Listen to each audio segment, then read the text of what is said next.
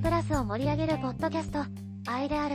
この番組は、ノベルアッププラスで作家デビューしたカンダルフが、ノベプラで出会った AI 技術を駆使しながら、パーソナリティのカンダルフの作品紹介はもちろん、ノベプラに掲載された数々の作品をどんどん紹介していく番組です。薄井さんの音声ノベルクリエイターで制作しています。そういうわけで、ゆきちゃん。はい、カンダルフさん。第1回の配信の反響すごかったね。悪ノリで作ってみたけど、みんなの注目度がすごくて、PV がいきなり200を超えちゃったよ。本当にすごい。カンダルフさんの他のどの小説よりも人気じゃないですか。そう、他のどの小説よりも。なんで2回言ったの？大事なことだからに決まってるじゃないですか。ポッドキャストが人気があって、小説を見向きもされなくなったら本末転倒でしょ。ポッドキャストが人気が出ると思っているところがウケる。まだ2桁も聞かれてないくせに。まだ Spotify でしか聞けないからだよ。他の媒体でも聞けるようになったらすごいんだから。そういえば、YouTube でも聞けるようになっていましたね。そういうところは頑張りますね。そんな夢を語るよりも、まず先にやることがあるんじゃないですか。そうだった。お詫びと訂正がありました。なんかラジオっぽくなってきましたね。絶対やってみたかっただけでしょ。相変わらず鋭いね。実は、前回、薄井さんの音声のベルクリエイターの紹介の時、もともとあるサービスを利用しているだけと、煽っている、と言っちゃいましたが、正確には、おっしゃっているです。さすがに煽らないと思うんですけど。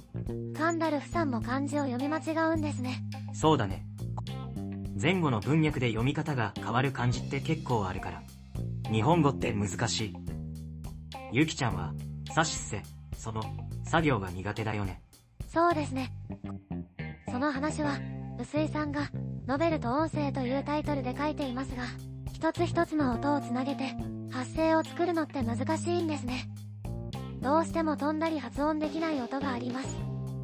カンダルフさんは、一応、そういうところをチェックして原稿を書き換えたりして、まあまあ頑張ってますね。褒めるのかけなしてるのかわからないけど、とりあえずありがとう。1回目の放送でたくさんコメントいただいたので紹介させてもらってもいいかな。そうですね。さすがに全部は無理ですが、せっかくですので読ませていただきますね。まずは一番にコメントしていただいた、大々と症状さんです。こ、これは、一日を、ほぼ営業者の中で過ごす私へのご褒美ですね。応援しますから。というコメントでした。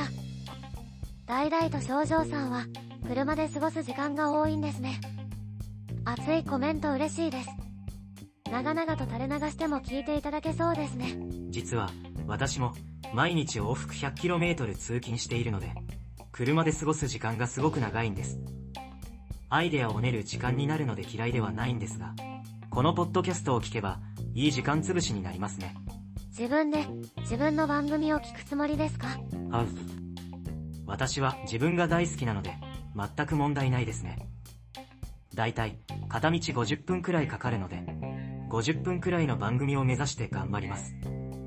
興味ないところは、バンバン飛ばしちゃってください。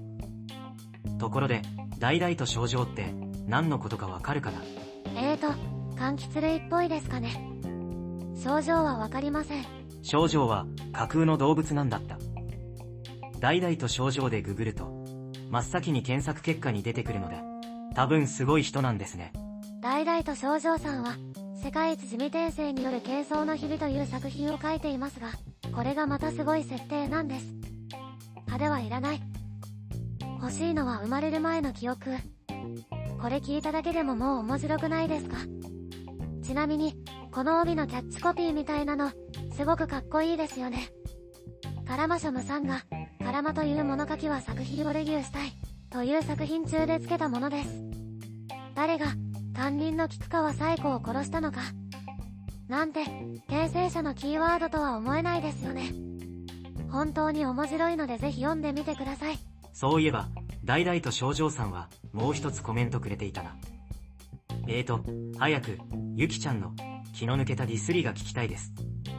だって、スケバンまで貼った値が、何の因果か落ちぶれて、今じゃマッポの手先。だが、な、てめえらみたいに魂までは腐っちゃいねえぜ。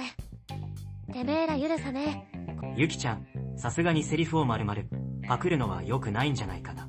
え。大丈夫です。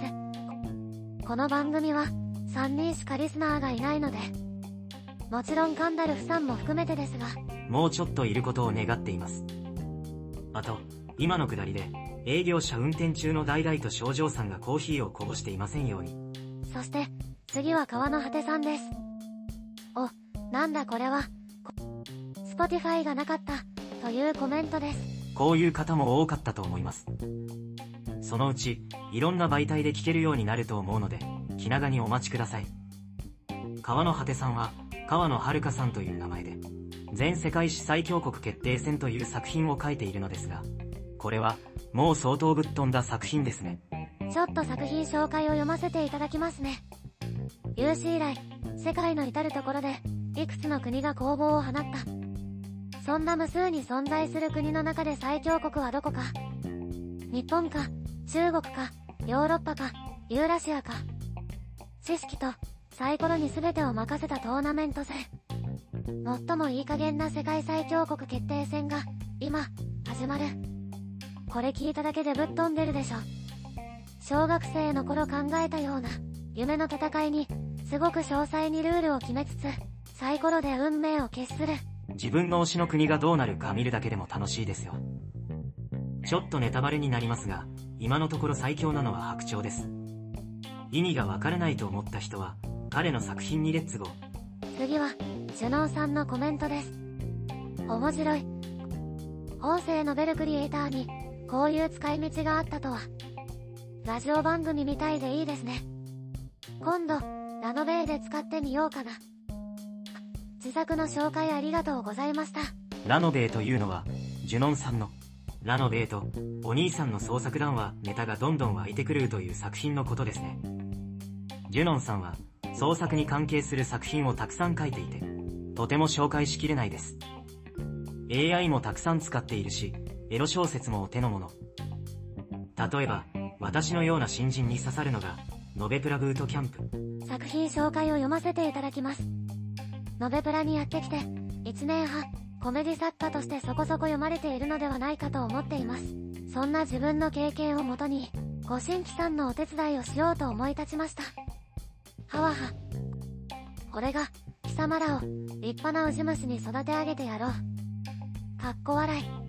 そこそこ読まれているとか言っているけど、この人はただものではありません。とにかく一回読んでみたらわかります。メインは、エロ小説なので、小説家になろうのリンク貼っていいのかな。よくわからないので、ノベプラのリンクだけ貼っておきますね。次は、いつも楽しませてもらっている東十条さんのコメントです。すげえ。めちゃ面白い。ラジオ番組みたいに気軽に聞けて楽しい。しかも AI ですかこれ。新機軸。斬新。早口言葉もお手の物。軽快なやりとりも楽しかったです。これはハマる。これは、さすがに言い過ぎですが、本当にこの人褒め上手ですね。コールセンター業界に20年、その前は蕎麦職人。今は、クラウド系サービスの技術者。営業職も経験しているという、凄まじい経歴の持ち主ですね。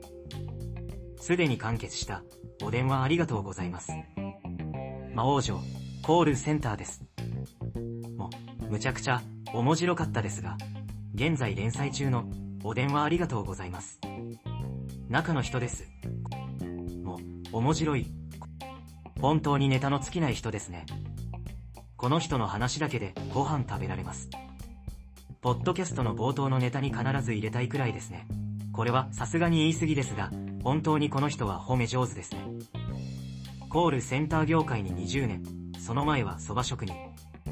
今はクラウド系サービスの技術者。営業職も経験しているという、凄まじい経歴の持ち主ですね。すでに完結した、お電話ありがとうございます。魔王城、コールセンターです。もうむちゃくちゃ面白かったですが、現在連載中のお電話ありがとうございます。中の人です。もう面白い。本当にネタの尽きない人ですね。この人の話だけでご飯食べられます。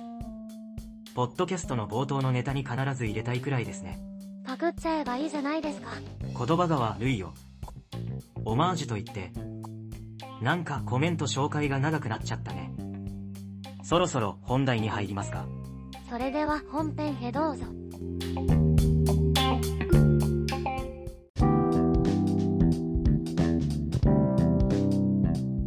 それでは、早速、皆さんの小説やコラムを紹介するコーナーです。さっきから紹介しているような気がしますが、何が違うんですか？そう言われると、あんまり違いがないような気がする。ちょっと区切りをつけたかっただけだよ。せっかくだから、東十条さんの、お電話ありがとうございます。中の人です。の話を少しさせてもらおうかな。今までの職業から得た経験を、小説という分野に当てはめて説明してくれているんですよね。読者というお客様に対して、説明は、優しく丁寧に、設定等も噛み砕いて説明することが大事だそうですよ。分かってくれるだろう、と勝手に思うのはプロならいざ知らず、我々には高等技術なのかもしれませんね。ちょうど、この話をしようと思っていた矢先に、とっと小鳥太郎さんの、鳥太郎の部屋でも紹介されていました。密かに押してたつもりが、いつの間にか有名人だもんな。遠くへ行かないでね。何の感想ですか？それ。ちなみに、東十条で、ググると、東京周辺ばかり出てくるので気をつけてください。そういえば、思いつきでコーナー作っちゃったんだけどいいかな。いいも何も、作っちゃったんだからしょうがないですね。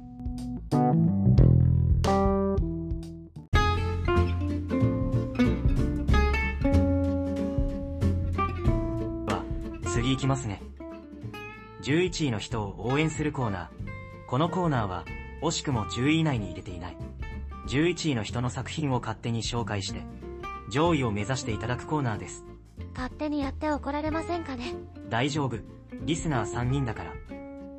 日刊や週刊だと動きが激しいので、月間の順位で選ぶことにしました。どのジャンルから選ぶかだけど、総合で11位はとんでもなくすごい人なので多分、怒られます。ジャンルごとに行きましょう。今週は異世界ファンタジーです。それでは、月間11位を発表します。ひだまりの猫さんの、異世界行ったら、出会い女性みんな俺を好きになるので収集つかなくなっている。スケッチブックに思いを乗せて、死神に恋した男の無双、ほのぼの、ワーレム、ゼース、ひだまりの猫さん、フォローさせてもらってますよね。いきなり知っている人に当たるなんて、世間は狭いです。ちなみに、新人作家の日常系妄想エッセイをブックマークさせていただいています。早速異世界ファンタジーもブックマークしないとね。作者からの一言コメントが、ヒロイン多すぎの作品です。なんですが、表紙絵を見ると、玉座に座った主人公の周りを取り囲む様々な女性たち。作品紹介を読ませていただきますね。瞬間記憶能力を持つ高校生が、偶然遭遇した美しき死神に心を奪われるが、彼女と結ばれるには神になる必要があった。予決した彼は、神を目指して、異世界へ修行の旅に出る、スキルを記憶することができる驚異の能力と、魔物を描いて刺激できるスキルを武器に、瞬く間に最強へと駆け上がる、ちょっとエッチな冒険ファンタジー。だが、そこは、とても女性が積極的な世界だった。気づけば、囚人メイド、エルフ、精霊、王女、受付嬢、聖女、女神など、出会ったヒロイン全員をお嫁さんにする羽目に、モフモフ、無双、ワーレムなお話です。後半になるほどイチャイチャ要素が増えます。ご注意ください。基本ご都合主義満載の異世界ものです。優しい人や、いい人多めです。優しい世界に、ハッピーエンドが貴重となりますので、安心してお読みください。ヒロイン多いです。限界に挑戦しています。さすが、ゆきちゃんは、長いセリフもお茶の子さいさい。だね。今時お茶の子さいさいとか言う人いませんよ。ちょっとエッチな冒険ファンタジーと言っていますが、女子でも、全然大丈夫な業者だし、基本的にハッピーエンドなところもいいですよね。現在総エピソード数501話とモンスター級。こんな番組で応援するとか、ちゃんちゃらおかしいですが、まだブックマークされていない方がいたらぜひお願いします。確かに、応援する立場ではないような気はしますが、勝手にやってるので大丈夫なはず。ちなみに、私の推しはセレスティーナさんですね。聞いてません。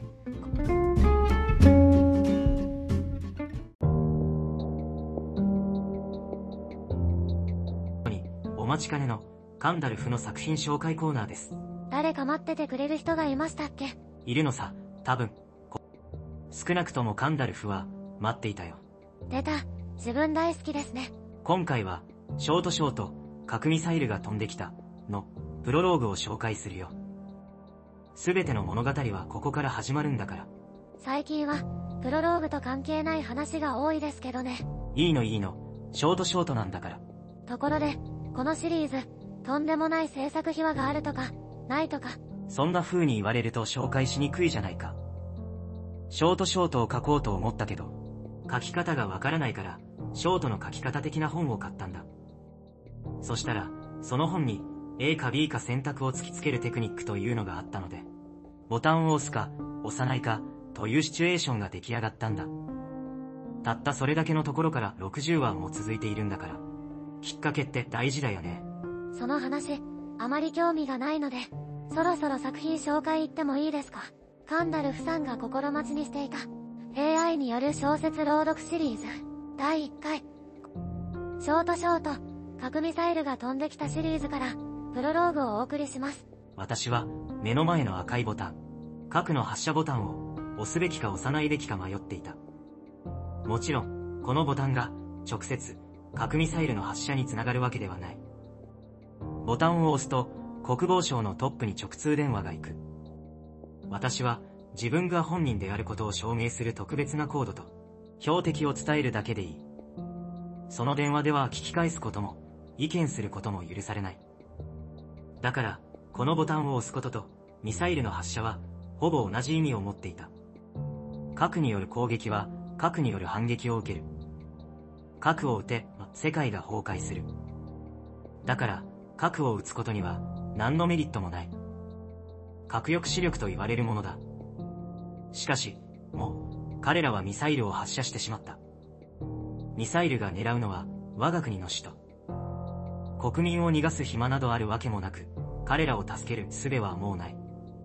もちろん、私の命も含めてだ。だが、迷っている時間はない。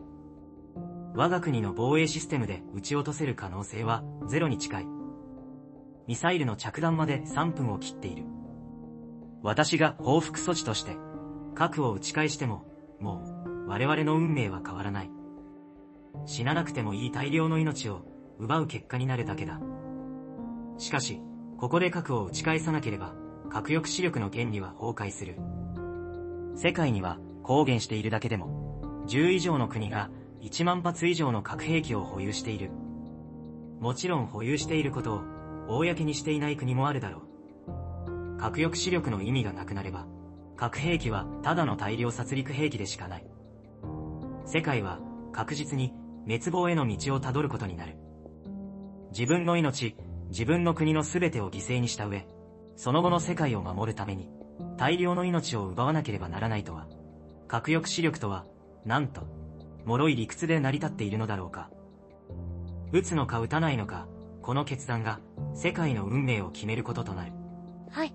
というわけでプロローグでした。これだけだと、何にも面白くないですよね。これから面白くなるんですいや。でも、実際、自分の作品が朗読されるって、ちょっと感動すらあるよね。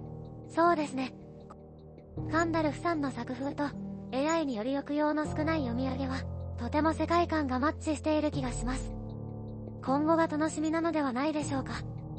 興味の湧いた方は、ぜひ作品を見に行ってくださいね。なんかすごい褒めてるじゃん。はい。私、ファンですから。そうだったのか。すごいディスってるように聞こえたけど、ツンデー、なんだね。なんか嬉しい。つまんない作品書いたら、すぐ浮気しますから。はい、全力で頑張ります。さあ、それでは、今回の放送は、これくらいにしたいと思います。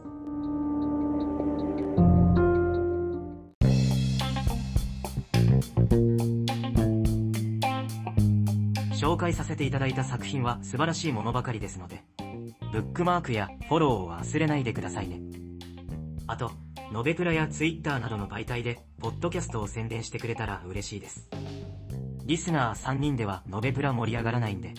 相変わらず他力本願ですね。だって、ツイッターとか苦手なんだもの。番組の感想やコメントなどもお待ちしています。お相手は、カンダルフと、ゆき、でした。それではまたね。